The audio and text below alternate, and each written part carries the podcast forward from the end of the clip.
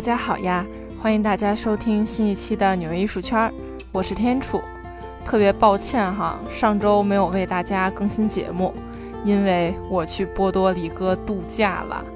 这次呢，其实也算是我疫情后首次出远门旅游，真的是逃离了纽约的寒冷，到了加勒比海温暖的海岛上，就这么躺了一个礼拜，玩了一个礼拜，真的是阳光、沙滩、游泳、浮潜。以及鸡尾酒和世界杯真的是不要太爽了，并且哈，我发现波多黎各真的是动物爱好者的天堂。那在威岛上呢，有好多野生的马匹，就真的是在马路边上吃草玩耍。那店家呢和当地人的狗狗也总是会也总是会特别热情的跑到你脚边上跟你打招呼求玩耍。那在波多黎各首府的圣胡安老城中呢，随处可见流浪猫，它们呢也不怕人，胖胖乎乎、干干净净的。那下雨了呢，就躲在店门口或者是汽车下面；天气放晴了，就直接躺在人行道上晒太阳。这一看就是被当地有爱的人以及这个游客哈照顾得特别好，真的是随时随地你都可以撸猫，真的是特别幸福。那其实这呢，也让我想到了许多艺术家，他们呢也会用活体动物来进行艺术创作。其实这么说有一点点奇怪哈，有点不合适，稍微有那么一点恐怖了。我觉得可能更准确的说法就是让活体动物参与到自己的艺术创作当中。那今天的节目呢，就跟大家唠唠那些有活体动物参与的艺术作品都是什么样的。那从在展览中被绑到活活饿死的流浪狗，再到在搅拌机里装上金鱼，然后由参观者去决定它的生死。那你说这些作品，他们到底是要表达什么呢？他们又受到了什么样的抵制呢？这到底是艺术自由还是动物虐待呢？让我们正式开始今天的节目。二零零八年，在洪都拉斯的双年展上。艺术家吉雷尔莫·巴尔加斯展出的作品是一只消瘦的流浪狗狗，被绑在展厅的角落中。你就说这狗狗吧，都别说啊，它去讨好来往的人群了，它真的看起来一点力气都没有，那就是无精打采的趴在那个地上，真的就感觉它已经是在等死了一般。墙上贴着的作品名称是“你就是你读到的”。呃，是西班牙语哈，是用狗粮写的。这个你就是你读到的这句话，我其实也不太懂是什么意思哈。我真的是强行用这个谷歌翻译翻译的，真的是尽力了。所以光从标题来看哈，其实对这件作品的解读并没有办法起到什么帮助。那当然了，这个展览瞬间就引爆了网络和媒体，这不用说了吧？这就是妥妥的虐待动物呀。据当时的媒体报道哈。这只可怜的狗狗是从哪里来的呢？是艺术家在开幕前的几个小时时间内，花了点钱，请了在街头玩耍的五个小孩子，然后他就跟他们说：“啊，你们呢，帮我抓只流浪狗来。”最后，这只可怜的小狗在一个小巷子里被抓到了，随后就被拴在了展厅的角落里。开幕式真的很热闹哈，人山人海的，好多来看展的人。那整场展览来来回回，参观者不断，有的呢表示赞赏，有的呢感到困惑。无论大家是抱着什么样的想法哈，真的没有一个人为狗狗做任何事情，没有一个人为狗狗进行发声。更让人不寒而栗的还在后面。当时媒体的后续报道是，这只狗狗在展览第二天就因为没有吃的。而被活活饿死了。那狗狗被拴着的照片呢？和这个悲惨的结局，迅速通过博客、电子邮件和其他就是所有的当时流行的网络传播方式，哈，就在全球范围内传播开了，引起了众怒。大家就纷纷抵制艺术家去参加这个双年展。收集到的支持者签名呢，也超过了四百万个。艺术家也是被指控虐待动物。这个事件真的发酵的太快了。展览这件作品的画廊的画廊主呢，就表示说啊，这只狗狗其实是已经被喂了食物的，并且其实展览开幕，它呢被绑了三个小时，它就已经很快的挣脱绳索跑掉了。艺术家虽然没有提到狗狗的状态，但他说出了自己做这件作品的想法。整个过程中没有一个观众给狗狗吃的，或者是帮这个狗狗去解开绳子，再或者说也没有一个人替他去报警。这么说吧，观众其实是冷漠的。那整个展览呢，是揭露了人性的虚伪。流浪狗狗被拴在了展览场地中，被带进了展厅，它的身份呢也没有被改变，它仍被人们看作是街上的一条快要饿死的流浪狗，没有人真正的去关心它。随后，世界动物保护协会和美国人道协会等组织呢，也纷纷出手进行调查，谴责说啊，这个真的不应该在展览中去展出活体动物，并且严厉地警告了双年展的举办方。让他们保证不会再发生虐待动物的事件。十四年前，哈，这个网络也是刚刚开始发达，传播速度不是很快。如果这件事儿你想想，它要被放在现在的社交媒体上的话呢，艺术家真的估计要被网暴到小命都难保了。这件事儿，有人说是艺术家恶意伤害了动物，那也有人说是呢，艺术家自导自演的一场大戏。这只流浪狗并没有受到伤害。但具体的情况是怎么样的呢？这只狗狗到底是死掉了还是没有呢？后续也并没有人知道。的确哈，活体动物出现在艺术作品中，总是会引起巨大的争议，甚至会被严重的抵制。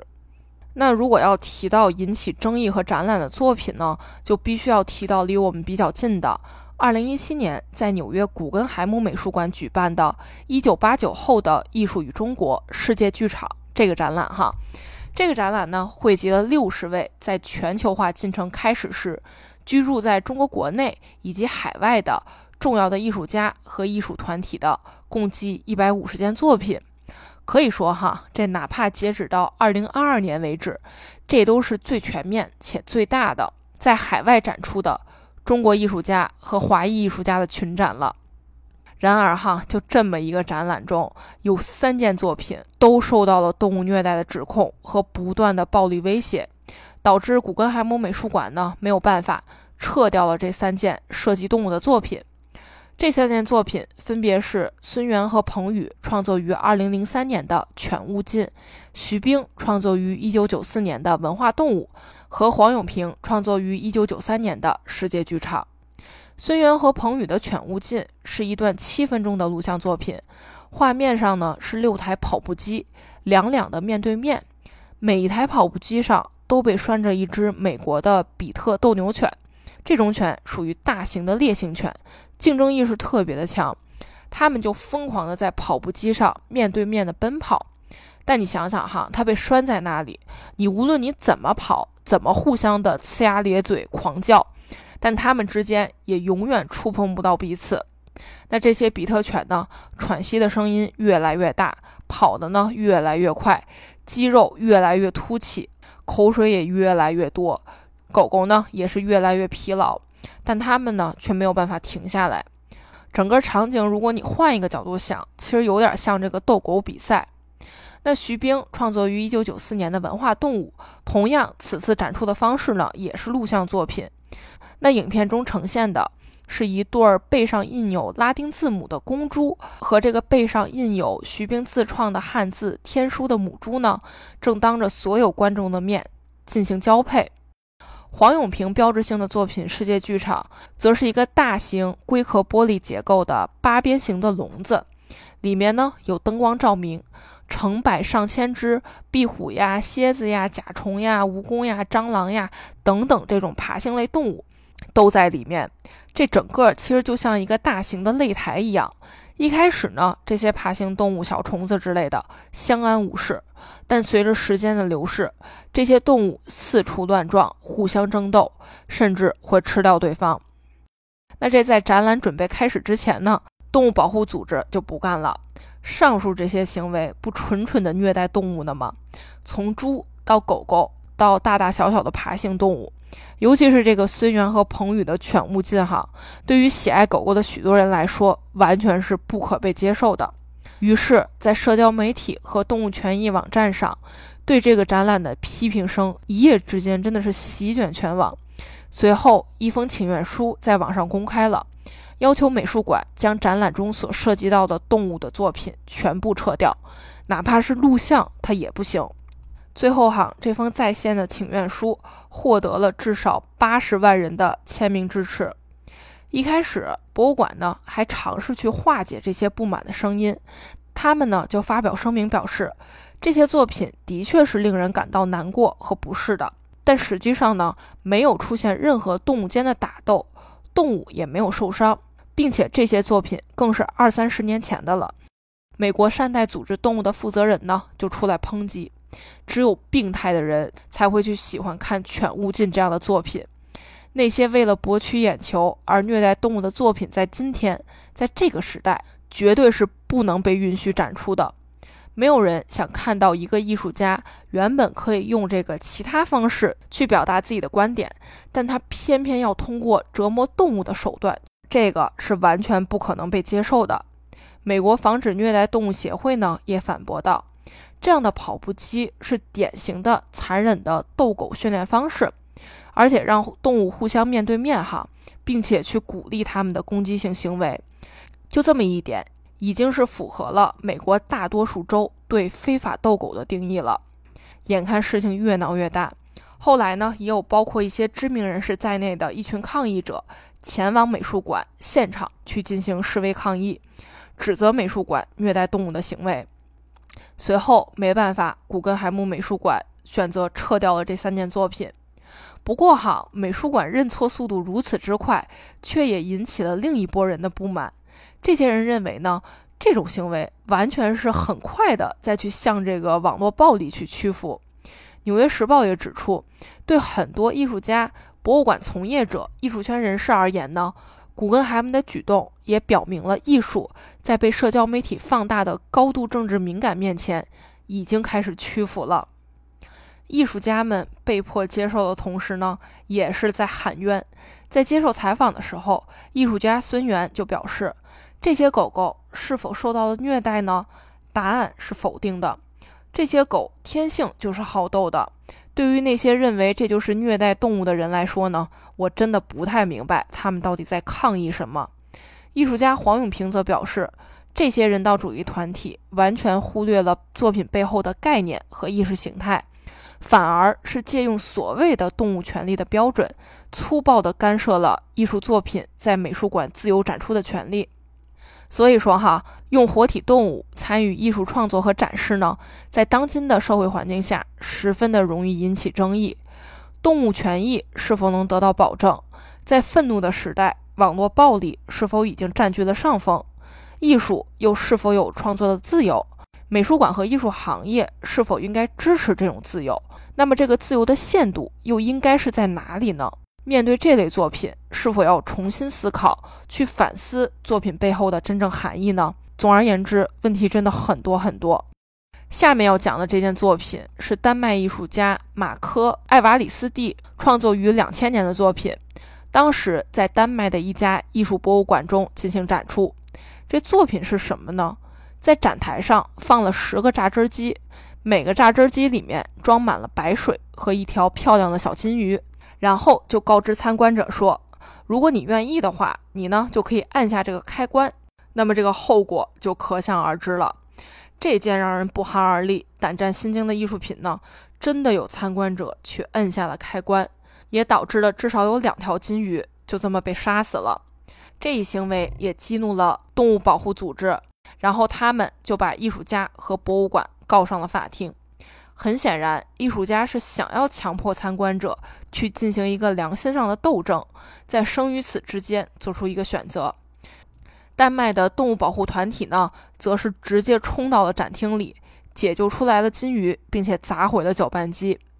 展览期间，艺术家也多次收到死亡威胁以及两次炸弹警告。不过哈。丹麦法院在最后审理这个案件的时候呢，最终裁定这些鱼并没有受到残酷的虐待，理由是它们没有遭受长期的痛苦。法院在听取搅拌机制造商的专家提供的证词的时候呢，这个专家说，鱼在搅拌机启动后可能就在一秒内就死亡了。那么还有兽医给出的证词就是鱼会无痛死亡。法官也表示。即便按下了开始按钮，这些金鱼也是会当下立刻的被人道的杀死。当然了，在投诉后，搅拌机的插头被拔掉了，展览呢还是在持续进行，只不过不会再有任何金鱼被杀掉的任何可能性了。